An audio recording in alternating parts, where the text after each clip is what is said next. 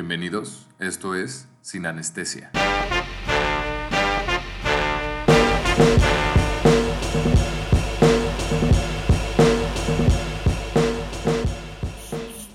¿Qué onda, qué onda, qué onda? Bienvenidos a este nuevo capítulo de Sin Anestesia. Eh, aquí les habla Ross. Majo. Y Alberto. Y bueno, eh, ¿cómo están, chavos? Muy Espero bien, que bien. Muy bien, Rorro, gracias. Ay, qué Muchas bueno. gracias. Gracias. Oigan, este. Ganó México. Ey, México ya, sí. ya pasó la final de un Mundial Sub-17. Si no sabían, pues ya lo Sí, saben. lo vi hace rato el La no sabía, desconocía ese dato. Y hoy es el Día Internacional de la Diabetes. Sí, también supe, también supe. Súper Celebremos la glucosa. Me. Eh, eh. Ajá. Y bueno, este, esta semana vamos a hablar de tres discos. Cada quien va a presentar un disco sobre los discos más, no deprimentes como para estar así llorando, pero discos como que realmente te ponen un mood muy, muy de reflexionar las cosas, muy de wow, o sea, ¿qué tuvo que haber pasado este músico para llegar a esto? O sea, las historias, este, las canciones, y entonces son discos que nos gustan mucho. Y que siempre es bueno es- escuchar cosas tristes de vez en cuando, no todo es felicidad, no todo es tristeza, y entonces hay muy buena música que sale de la de estas estas experiencias, ¿no? De hecho, de hecho eso dicen que el, el ah, ¿cómo se dice? Que un corazón roto es lo que inspira a un Ajá. artista a hacer su como su gran había un Por poeta supuesto que sí. Había un poeta que decía eso como Claro. lo, lo mejor que te puede pasar para escribir es un corazón roto. Walt. Whitman. Bueno, la neta no sé quién dijo eso, pero la neta sí, yo siento que, bueno, hasta lo decían los, los griegos, que por eso había tanta tragedia griega, porque según esto era muchísimo más bello ver eso, y la comedia no tanto, era más como que la clase social baja. Pero yo siento que, que un sentimiento así de depresión, de tristeza, luego puede llegar a ser súper bonito y lo puedes disfrutar. O sea, por ejemplo, como los tweets, los mocking tweets de Rodrigo que de que quiere disfrutar mi depresión, parte 1. Y de que Exacto. llega de Pineapple Thief con tal álbum a, a deprimirte todavía mil veces más. Yo el otro día compartí uno. También es de Sharon. sí, sí. El ya. de Sharon. Yo, yo Sí. me sentí tan orgulloso de que, de que ya De que sí, Sí, sí, sí, funciona sí, tu, sí. tu movimiento. Sí, pero esta idea que, que sí presentaste que, que un, una tragedia o que un corazón roto sí inspira al artista, eso llama muchísimo la atención. Pero Ah. yo, yo no creo que sea solo un corazón roto lo que pueda inspirar, pero bueno, yo creo que ese es otro súper tema muy interesante. Pero bueno, vamos a darle porque neta está muy cool este tema y cada quien va va a exponer un disco. Ey. Y comenzamos con la Fonticova Bri- Kobe Bryant que nos va a presentar lo siguiente. Bueno, este, yo el álbum que les traigo es un álbum que salió en 1999, o sea, tiene 20 años este álbum, rumbo a, a- sí, 20 años, ¿no? Y ya va Sí. rumbo a 21 años y es de una banda 99. islandesa que se Ah. llama Sigur Rós, no sé si lo ubican a No, Sigur claro. Rós. La banda, por supuesto. son- Pues sí, son los reyes de Islandia junto con Björk. Mm. ¿Y saben qué significa Sigur Rós? No, yo no, No. sé. Sigur Rós significa Rosa de Victoria Órale. o Rosa de la Victoria, la neta no me acuerdo muy bien. Pero desde entonces, que desde el momento que empecé a escuchar Sigur Rós, fue como que tal mi obsesión horrible con, con Islandia. Porque me acuerdo perfecto con qué canción este, conocí a Sigur Rós, no sé si ubican la canción de Hopi Pola. No, he ido a Sigur Rós, pero no como tal Bueno, tanto. Hopi Pola fue como que de sus canciones más famosas y fue usada como en miles de comerciales, pero hasta que me topé con este álbum que se llama I- Fuck, no, no, sé, no soy islandesa, pero voy a tratar de pronunciarlo y se llama Agetis Byrjun, que Agetis Byrjun significa en islandés un buen comienzo. Esto, esta frase, de hecho, cuando estaban grabando entre 1998 y la primera de 1999, porque según yo creo que lo- el álbum salió como a finales de 1999, la neta no sé. Dijeron de que al principio cuando empezaron a grabar este, este álbum, dijeron, ah, esto es un buen comienzo. Y por eso le, por eso le pusieron Ayetis Biriun. Y bueno, con este álbum fue como Sigur Rós alcanzó la fama mundial. Y, ya, que- y también la crítica declara que como es uno de los mejores discos de la historia de la música europea. Órale. O sea, Wow. imagínense a tal grado. Pitchfork le puso un 9.4. Mm. Porque, pues, o sea, aparte de que, o sea, vendió como miles de copias este álbum, la neta, o sea, se me hace uno de los álbumes más bellos que puedan haber. Pero no más bellos porque, ah, es súper hype y, y porque tiene así de que letras así de que sí, voy a ser súper feliz. No, en lo contrario, es un álbum sumamente relajado. Le dicen, o sea, ¿cómo se llama esto? O sea, es como un soundtrack del, de la- del planeta Tierra, ese álbum, yo siento. ¿Así es como lo describen o así lo, lo, lo has tú lo- escrito tú tú? lo interpretarías. Así yo como lo, lo, Lo describirías tú. O sea, me, me imagino así de que pura naturaleza y de que, pero, o sea, tú muy melancólico y así de como que sí, planeta Tierra, te Y- amo. Y eso Dame un es abrazo, como... árbol, dame un abrazo. Pero, o sea, eso es como describiendo el sonido, ¿no? De Sí, como- el sonido, el instrumental se me hace precioso, o sea, porque hay, hay una cosa que hace este John C. John C. es el cantante de que también tiene tosis, Oh, como digo. Y Tom Jerky. Los mejores musical músicos de esta época tienen tosis. para que sepan que es tosis. Sí, exacto. Tosis es cuando un paciente o una persona tiene el párpado, lo tiene, digamos que caído. Como dormidito. Ajá, Ajá. digamos. Como si te estuvieran haciendo el. O sea, se Un- el ojo como Pero un todo guiño. el tiempo. Pero todo el tiempo. Pero todo el tiempo. Digo, no, no hay fotos mías en el internet para que lo busquen tan rápido, No, pero Tom como- Jerky. El tuyo es muy, muy leve, o sea. Tom Jerky está cañón. Sí. Pero continuando. Ujú. Bueno, entonces John C. toca la guitarra y este cuate usa un arco así de violín y toca la guitarra así como. O sea, la, gui- la guitarra la toca con el, el con el bastón, arco, o sea, en el vez de arco del tocarlo con violín. una un- con la con la con, Con la, la el hardcore. guitar pick o la uña creo que se dice. Perdón, no toco ningún instrumento. Usa o los dedos usa un arco de violín y así hace como unos sonidos como súper raros. O sea, no raros, pero o sea, es como poco usual ver Claro, eso. por supuesto. Y este. Y bueno, es un álbum de 10 de 10 canciones. Tiene pues un intro. Y luego pues empieza con una canción que, perdón, la voy a pronunciar mal y luego la traduzco que se llama Sveffen Englar, que significa sonámbulos o ángeles sonámbulos. Y también preciosa. Luego tiene Stelfur, que significa un elfo está mirando. Luego Flugu Freysarin, salvador de moscas. Ese me- no sé, me encanta ese- esa, esa palabra porque me encanta el libro, el de El, el, el Señor de las Moscas. El ¿cómo se Señor de las Moscas. Lord Vi la película, no leí el libro. Ese libro tiene que leerlo todo el mundo. Es una crítica al gobierno anarquista. Uf. Luego tiene una, una que se llama New Battery, que significa pues nuevas pilas, nuevas baterías. Luego tiene Hiartar Hamast Bam Bam Bam. El corazón late con fuerza Bam Bam Bam. Luego, esta es mi favorita, se llama Olsen Olsen.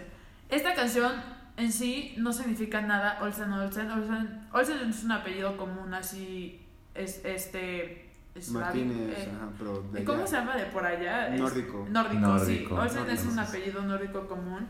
Pero lo padre de esta, de esta canción es que no está completamente cantada en, en ¿cómo se llama? En islandés. Está cantada en un gibberish que se llama... ¿Cómo se llama esta? Ah, ¿dónde lo tenía? Lo tenía. Bolenska. Bolenska. Que es una vocalización que hace John C. El el Bolenska se inventó. Lo inventó Sigur Rós. Que es una vocalización entre inglés e islandés. Y es como... Hola. Ah, Suena bien Bjork eso. y yo de, esta es la canción que más me gusta, pero no entiendo lo que dice. Entonces, es que me queda perfecto porque la neta no dice nada. Pero me mama esa canción de Olsen Olsen. Me acuerdo la primera vez que la escuché fue un video de Sigur Rós que están toca ellos- tocando ellos como que así, de que en un paisaje en Islandia con montañas verdes y como un buen de gente así con su suéter islandés volteándolos a ver y tocándose ellas como la de Olsen Olsen. Ujú, Y luego la siguiente canción se llama Ayetis Viryun ujú. y que pues un buen comienzo y termina con Avalon. Me gusta mucho que termina con Avalon porque ustedes saben qué es Avalon. No. No. Si alguna vez este, han leído o saben de la pues de las historias del rey Arturo, el rey Arturo iba a una isla para descansar y también los caballeros de la mesa redonda que se llamaba Avalon. Según esto es un lugar ficticio y pues también todo lo de la historia del rey Arturo es según esto es ficticio, pero como que me gusta pensar Que ahí es donde des- ajá, ahí es donde descansa. Esa referencia a eso.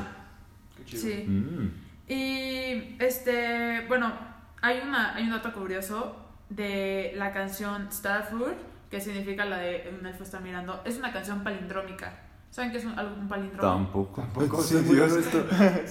Bueno, un palíndromo es cuando una secuencia numérica es igual este, para adelante que para atrás. Ok. Ok. Y la canción, o sea, la- las notas de la guitarra son palindrómicas.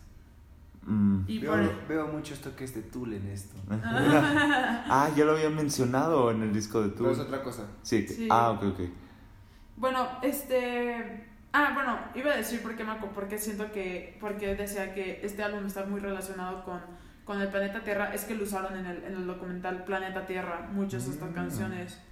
Y. La neta. Es una, por lo que digo, es un álbum muy introspectivo, ¿no? Sí. Sí. Yo creo que más que, o sea, por ejemplo, no, no entendemos mucho el idioma, pero, por ejemplo, esta Olsen Olsen creo que sí hace referencia mucho a que el sonido también es súper importante, ¿no? Es que. Eh, o a, sea, lo que, a lo que para ti significa el disco, Yo siento ¿no? que todas las personas que son fans de, pues, de Sigur Rós, creo que lo último que te vale es el significado de la canción, porque no entiendes ni un... Ah, exacto. ni Exacto. un- o sea, ni Pero- media palabra, ajá. al menos que te pongas a investigar qué significa Itzjaki o Ayetis Viryun.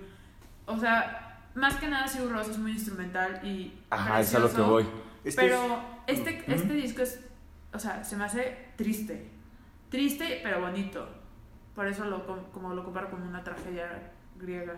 Pero es lo que, a lo que vamos, es un disco que realmente no te, lo que te transmite, es, es, es, es como que el punto del arte, Ajá. que el artista, Sigur Rós, te comparta un sentimiento que no a fuerzas tiene que ser con palabras Ajá. y que tú lo sientas de la misma manera, tú, ni- niña mexicana, a ellos en, en Islandia, o sea, es, es algo genial. Sí, es, es, es porque la tristeza es un, un sentimiento universal. Exacto, exacto, exacto. Comenzamos Igual muy bien esto, comenzamos muy bien. Exacto. Bueno, Sí. esas fueron mis palabras acerca de Ayetis Wow, es muy bueno. Oye, pero también es el disco de como que un bebé ángel, ¿no? Ajá, ¿Y eso ese. qué es? Es, no sé, es un alien, o sea, un feto con, con cola, síndrome de, de, con, de Crohn, no, no de Crohn, de Cohen, síndrome de Cohen. Ah, De que es- hay, hay personas que tienen como un vestigio de cola. sí. de Ah, ah, columna es de que vertebral. en columna vertebral Ajá, hasta, hasta el y se creo final. que se llama síndrome de Cohen, pero la neta no sé. Pero Uy. está, o sea, Sigur Rós Sí. es una banda Sí, muy interesante. obligada de escuchar. Yo los he Sí. escuchado, pero no a tanto, tan, tan adentro, pero Eh, Siento que este, este disco es muy buen disco para, para empezar a escuchar a Sigur Rós. O sea, tiene unos discos que es como What the fuck is going on. O sea, de que tiene un disco que completamente es como instrumental. E hicieron un como un corto. Que sabes quién este, protagoniza ese corto? ¿Quién? Shia LaBeouf. Ah, pero él también participó en el de Val- en Valtari, ¿no? Ajá, el Valtteri. Que es otro disco de ellos. Es, Sí, ese ese. es. Ajá, exactamente. Muy post-rock. Pero bueno, siguiente álbum y lo va a decir Albert. Sí, este. Sí. Pues mi disco eh, igual es un poquito distinto, la verdad bastante distinto yo creo. El mío se llama Are We There, así como hemos llegado, o Are We There, de Sharon Van Eden, o Eden, o como se pronuncie. Es una cantautora estadounidense. Preciosa, Sí, es, es muy guapa esa mujer. El disco salió en el 2014 y, o sea, además de que traerlo aquí a la temática de que discos un poco más tristes y todo, es un disco, me encanta, me encanta ese disco y hasta la fecha, o sea, salió, como les dije, hace cinco años, hasta la fecha lo sigo escuchando y se me hace muy, muy bonito. Eh, de hecho, el título, o sea, hablando un poquito de la tapa y de la historia un poco detrás del disco, eh, el título se llama Are We There, pero no tiene un, o sea, claramente el título es una pregunta, pero está abierto, o sea, no tiene un signo de interrogación al final. Y o la sea, es como Are we there de que estamos ahí, pero como que no sabes si está ahí. no es que Are We There Es con una signo de interrogación abierta. al final es una pregunta, o sea, ya estamos allá, es como se llama Are We There, ¿me entiendes? Pero ella no le puso signo de interrogación. Y ella como que explica que no le puso signo de interrogación porque es abierto a todas cosas así, no solo a lugar, sino que a relación, a cómo estás tú, a qué otra cosa. Lo comenta, está algo extraño, pero por eso es que no le puso un signo de interrogación. Y pues bueno, ella lo escribió, o sea, o más bien se inspiró mucho de cuando ella estaba en gira.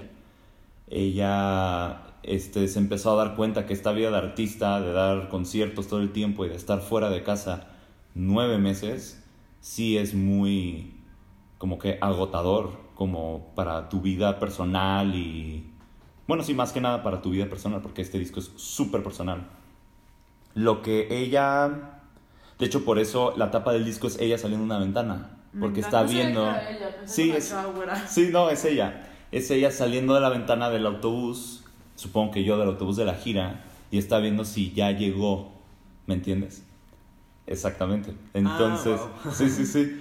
Entonces, es de eso se trata un poco, es de cómo esta vida de, de Artista. gira y de artista le afectó más que nada no solo a su vida, digamos que familiar o lo que sea, sino cómo impactó mucho su relación. La verdad no sé, no sé si regresó con el, con el sujeto en cuestión, pero tenía una relación con una persona que duró 10 años. O sea, Sure, ¿quién te lastimó? Yo te voy a dar un beso. Pero no solo le lastimó, ¿quién la lastimó en cuanto a persona? Sino todo esto que les estoy mencionando. Entonces ella tenía esta relación de 10 años y fue afectada horrible, terriblemente por toda esta vida que tenía. Entonces el disco es súper personal y sí tiene mucha temática de, en cuanto a pareja. De que ella y su esposo o novio, bueno, más bien creo que era su novio, y es muy duro el, el disco. Yo, quería, yo creo que es muy sincero. Mm, Y con sincero no me refiero a que sea bonito o agradable, sino que es sincero en todo el, el esplendor de la palabra. En cuanto hablando de cuando quieres una persona o cuando esta persona está muy... o cuando tienes una relación, exactamente. Entonces, o sea, por ejemplo, una de las canciones con las que empieza, bueno, más bien con la que empieza el disco se llama Afraid of Nothing y de hecho yo escuchaba mucho esta canción, o sea, antes de que antes de leer bien la letra, o sea, por escuchar la letra así al aire, sin, sin una letra en mano, yo pensaba que era como que súper alentador de parte de ella hacia el güey o hacia el hombre a quien le canta esta canción, de que, oye, tú y yo tenemos que ser tenemos que no, tener- no temerla nada a nuestra relación, pero en realidad, ya cuando leí las letras, en realidad es como un reclamo. En realidad es como, tenemos que no temerla nada, pero el güey, ¿sabes? Sí le teme a estas cosas. O tenemos que ser completamente abiertos con el otro. Y no es por nada, pero eso es aterrador. O sea, Esa canción me mata. es Es creo pega. que de mis fa- favoritas. Es- que el- es lo último que dice de que I need you to be afraid of nothing. Ujú. Es como Sí, es, exacto, o sea, es que necesito que seas así, porque si no, esto no funciona.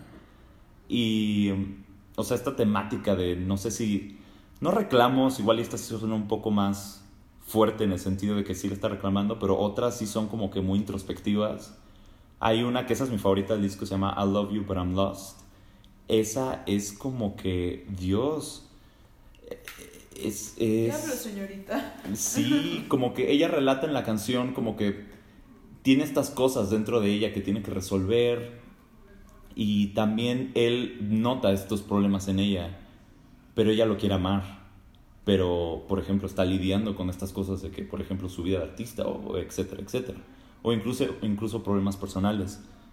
Y es fuerte como que decirle a esta persona como que, oye, es que te amo, pero me cuesta un poco igual y cómo te comportas tú o igual y qué, qué cosas siento yo. Entonces, está, está cañón. Es, es un disco súper, súper, súper profundo y personal, diría yo. Y así va con otras canciones. También hay otra llamada Our Love. Y de hecho, esa, de hecho con esa fue que conocí a ella. Con esa y con Taking Chances. Ambos son, son singles o sencillos del disco. Y Our Love también suena así súper bonita, digamos. Este. ¿cómo, me- ¿Cómo explicarlo? O sea, tiene un ritmo muy bonito, es muy tranquilo. Y hasta al final de la canción es como que agarra más ritmo y todo. Pero si lees la letra. Es que, o sea, Está- pones- o sea, como tú dices, te pones a escuchar como de que al aire y no Ujú. realmente poniendo atención a lo que dicen las canciones o lo que dice la canción y, o sea, tú pones, te pones a escuchar el, el coro de Our Love y dice It's Our Love, It's Our Love. Sí, it's our claro, love". o sea, y Yo como, dices, "Sí, "Ah, qué bonito". romántica. Sí. Y la, la puse, como se llama, en mi playlist de música romántica que me gustaría bailar cuenta en mi boda o algo así. Y, No manches, Sí, no. la canción O es, sea, you es say terrible. y- Exacto, esa línea está muy fuerte porque el güey le dice, o bueno, más bien ella dice en la canción que el güey le menciona a ella que ella es genuina, pero luego en, en la siguiente línea dice, I see your backhand again. Ajá. Y eso como que ya no sabes cómo tomarlo, o más bien ella, ajá, ella, ella no sabe cómo tomarlo porque él lo- la conoce a ella perfectamente. Entonces cuando a él, él le dice a ella que es genuina, también se puede referir a toda la mierda que ella puede hacer. Ajá. Y Lo eso es como decir, que... Está a punto de decirlo, como. ¿A qué punto ya.? Está muy padre que te pongan en la perspectiva de una persona. Pero imagínate que esta persona a la que le está dedicando el disco, pues no es músico. O sea, por ejemplo, pasa mucho con el disco de Rumors, de este. De, de Fleetwood Mac. de Fleetwood Mac. Ahí sí tienen las chances de, de, de, ok, tú piensas esto, pues yo te contra, yo te Es digo como- esto. Claro. Y esta chava, o sea, puede decir, o sea, no sé, o sea, te Claro, o sea, te estás perdiendo, punto de te estás perdiendo la otra como mitad. que creas, yo, a mí me interesaría saber el contexto de la historia. Es que, o sea, por ejemplo, Rumors, siento que es el mejor breakup álbum que existe. Es el mejor Eh, breakup. Es el mejor breakup álbum porque, mira, Fleetwood Mac, no sé si sepas realmente su historia. Fleetwood Mac es mitad inglés y mitad gringo. Mm. Perdón por hacer esta pausa, pero es que una vez, una vez que menciona Fleetwood Mac, me suelto con Fleetwood Mac. Y bueno, el baterista, la pianista o sintetizadora y el bajista eran ingleses, de los cuales el sintetizador y la, y la sintete- sintetizadora que se llama Christine McVie estaba casada con, con John McVie, que es el bajista. Y bueno, o sea, eh, Mick Fleetwood, que era el baterista, y luego este, entraron, o sea, no entraron al, al mismo tipo de rumors, entraron muchísimo antes. Entró Stevie Nicks y este Lindsey Buckingham, que ellos eran parejas, eran, eran novios. Pero el momento de hacer rumors, el momento que empezaron a producir el disco de rumors, Christine McVie y John McVie eh, se divorciaron. Eh, y este Stevie Nicks y Lindsey Buckingham dejaron de ser pareja. Entonces está esa canción de Dreams, si lo ubicas, Por de supuesto. Stevie Nicks. Es la versión de la ruptura de Stevie Nicks y la de The Chain es la versión de Lindsey Buckingham sobre la ruptura. Entonces tú, tú estás en medio de estos dos Claro, realmente los canciones dos. porque los dos son artistas y los dos cantan y los dos son músicos y o sea puedes ver como los dos puntos de vista este perfectos acerca de cómo se ve una relación pero en cambio en Sharon Van Etten tú solamente estás viendo el lado de ella Claro, pero yo creo que ella no, no teme a esa opinión de él, porque, No. por ejemplo, como la canción que les dije, ella reconoce estas cosas que le pasan a ella. Ella reconoce también Sí. esos errores o las formas en las que ella, pues, tampoco aportó muy bien a la relación. sí exacto Entonces, eh, claro, yo sí creo que tienen razón en que solo tienes una perspectiva, pero al menos en canciones como esta que les digo, I Love You But I'm Lost, ella sí lo reconoce. En otras, ella también reconoce que él, lo- él la conoce muy bien a ella, como para, pues, ella no tiene como que, no sé si ella se queda así como que, no cruzada de brazos, pero como que, de güey, tienes razón, ¿sabes? como cuál la de Every Time the Sun Comes Up No, esa, esa canción de hecho es el único momento genuinamente feliz del disco. Es la Eh, última canción. Es la última canción.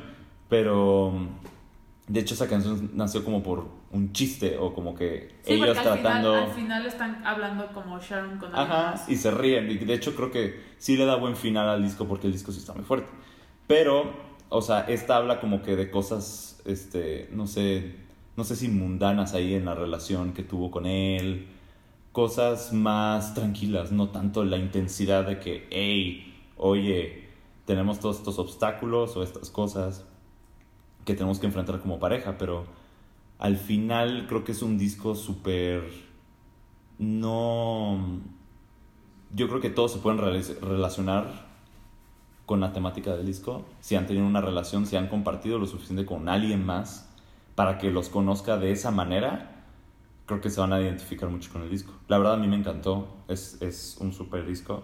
Y si escuchan una nada más eh, es I Love You But I'm Lost en mi opinión y, y creo que ese es mi disco así que Rorro ¿Qué, nos, qué trajiste? ¿Qué Ajá. disco ¿Tú qué nos vienes a trajiste? ofrecer? Yo les vengo ofreciendo manejando una categoría de... No, la verdad es que, eh, pues bueno, como lo hemos visto en, en este podcast, o sea,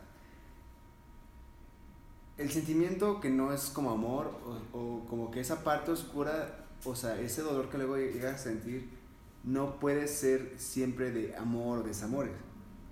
Como majo, o sea, puede ser un sentimiento que nada más se siente, o sea, estás en ese mood y quieres nada más estar sintiéndolo, ser humano.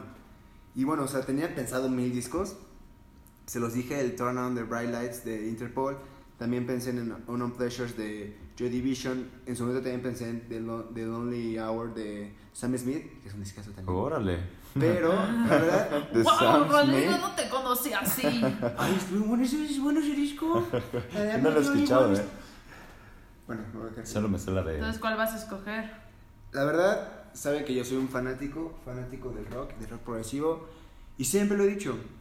The Wall de Pink Floyd es un disco Órale. mega, mega, mega ¿Cuándo cambias? Sí, sí, sí. deprimente. O sea, les voy a platicar básicamente el contexto de por qué se llegó a este disco y las múltiples interpretaciones que este llega, este llega a tener.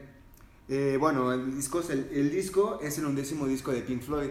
Es este disco en donde Roy Waters empieza a tomar más protagonismo en el disco, en la banda, y pues se vuelve como un dictador de, de, de- de Pink Floyd. Mm. Pero es impresionante. Eh, el disco The Wall es. Hay una historia que en un concierto en Montreal, Ro- eh, Roy Waters le escupió en la cara a un fanático. Pero por. Pero. Y muy mal. Y él, y él lo reflexiona y dice: es que hay una división, hay un muro entre las bandas, entre la, la vida de un artista y el, y el fanático. Ujú. Y después se explayó totalmente y dijo, es que el muro, o sea, cómo, cómo esa palabra de muro es impresionante, cómo hay algo detrás que no logras ver, que no logras con- este, estar con eso y, se va- y puede interpretarse de muchas maneras. El muro que tú logras construir entre tú y el mundo para que tú nada más estés en tu soledad, en tu tristeza y eso te puede destruir, o el muro que te pone el, la- el mundo hacia ti, que no te deja demostrarte cómo eres, eh, es impresionante. O sea, es que el muro tiene tantas aplicaciones, Tiene aplicaciones. Y, es, y es impresionante. ¿Y qué es lo que, bueno, y el contexto o el argumento del disco es una historia ficticia que luego sabemos que tiene muchas interpretaciones de, de opinión, de experiencias del, de, de Roy Waters, porque ese güey lo inventó todo, y cosas que pasaron en la historia. Pero habla básicamente de Pink, un artista que después de no lograr, este, como entender realmente lo que es la vida de un músico, llega a deprimirse, llega a tener problemas este, que tiene de familia, eh, entra al mundo de las drogas y se empieza a destruir. Entonces, madre, o sea, este disco lo pueden oír toda la vida. Comienza con In the Flesh, que es como un intro de, de qué es lo que va, va a venir en el disco, como, como muy, o sea, comienza, comienza como mucho con este discurso político de dividir a las personas, pero luego automáticamente entra una canción que se llama The Thin Ice, que es como, este, Thin Ice, el, el piso quebrantable fácilmente del hielo, que si, te, si se rompe, te caes, o sea, como una metáfora de la vida, o sea, si llega a tener muy mal este momento, te puedes hundir.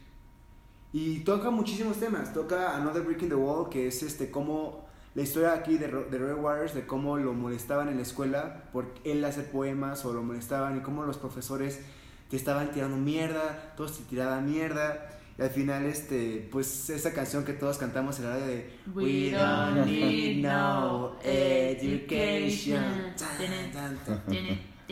Y esa parte que dice como y al final del día todos somos una- un ladrillo en el muro, o sea, todos conformamos eso, todos tenemos ese discurso, todos, todos llegamos a hacer esa división. Una joya. Sí, ¿eh? Luego, eh, abocándose más como a la historia de, de, de Roy Waters, hay una canción que esto para mí es una obra de arte. Se llama Mother y habla como de la... Es que es hermoso cómo logra, cómo logra juntar dos mismos, dos... El yin que yang, el amor y como que el desamor o el dolor que te llega a generar de tu madre. Mother, o sea, es muy triste cómo está hablando de, del amor que tiene a la mamá, como si fuera muy opresivo este amor, pero este amor es amor, o sea, lo hace porque te quiere. Y es como, o sea, tu mamá siempre va a saber dónde estás, tu mamá siempre va a saber con quién estás, tu mamá va a saber cuándo te rompió el corazón, cuándo no, y tu mamá siempre te va a proteger y tal vez te deje cantar. Ese, es, es impresionante esa canción, se la recomiendo mucho. Después, el disco entra mucho en una como que Onda. onda de guerra. Y esto se ve muy relacionado a que el papá de Roger Waters era, eh, estuvo Era en la guerra. Y de hecho hay, bueno, la guerra y todo esto, Good- Goodbye Blue Sky, que habla mucho de cómo los ingleses este, fueron a pelear a- contra los alemanes. Y es muy triste porque Rogelio, bueno, Roger Waters, Rogelio. Rogelio Aguas. Este, le notificaron que se había muerto su papá y que ya no iba a regresar. Y mucho de una can- igual otra canción habla como tu papá se fue volando y ya nunca regresó y todos los problemas que le trajo. Y bueno, hay una, hay una escena en la película, porque es una película de The Wall, en donde está un niño y está, este, va corriendo a ver como el, el tren que regresa a los, a los soldados Y no está. y no está su papá. Incluso ve a un, a un papá llegando y agarrando a un hijo y va y lo abraza como si fuera su papá. Pero es como de, oye, ¿y dónde está tu papá? O sea, Qué papá. triste. y después de todo eso, como que todo el dolor que genera, como todo, luego sigue Vibra, luego sigue Bring the boys back home. Bring the Boys Back Y Home. luego mi favorita. Y luego la canción, o sea, más, más, o sea, esto es como que el, el touchdown de, de, de una, de, de cuando te empiezan a, que es muy triste, cuando te empieza a ir muy mal, que realmente ya te llegas a ser insensible, que se llama Comfortably Now. Hello, No. hello. Hello, is anybody in there? Es mucho como ya, o sea, de tanto, o sea, cómo te llegas a cicatrizar del de este mundo cruel, que luego hay otra canción que se llama Goodbye Cruel World. O sea, es, es impresionante, o sea, cómo tantos factores te afectan a un nivel que no lo esperas, la verdad nunca lo esperas. Es como, simplemente Sí. si te toca, te toca. Y Aunque te quites, te toca. aunque te tiques, te, te- y Aunque te tiques. Antes te- tiques. Luego regresa el, el disco como otra vez metiéndose al discurso como si este músico se volviera como Hitler. O sea, como, como tú, el odio que llegas a, a- a tener igual divide a las personas. Y es mucho de cómo te vas, cómo divides, o sea, cómo en vez de abrazar a las personas las empujas. Pero de una manera como justificándose como de todo lo que me ha pasado, así soy. Ujú. Y bueno, o sea, les puedo dar mil horas de este disco.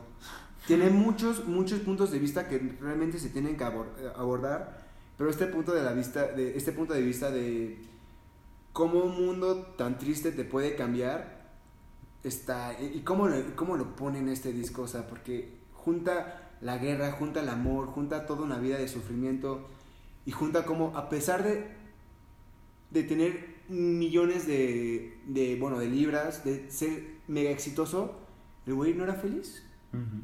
Y le costó mucho trabajo ser feliz. Después de esto se peleó con la banda. eh, Dijo, ustedes ya no son Pink Floyd, yo soy Pink Floyd. Exacto, o sea, ¿qué onda con eso? O sea, como Qué lo anticipó en ese disco, o sea, tanto odio que tenía de muchas cosas para el güey separar y dividir a Pink Floyd. O sea, es impresionante, ¿no? O sea, Qué como... horrible. Sí, pero vámonos a lo artístico, cómo lo pone, cómo plantea, cómo ese, ese sufrimiento te lo pasa a ti.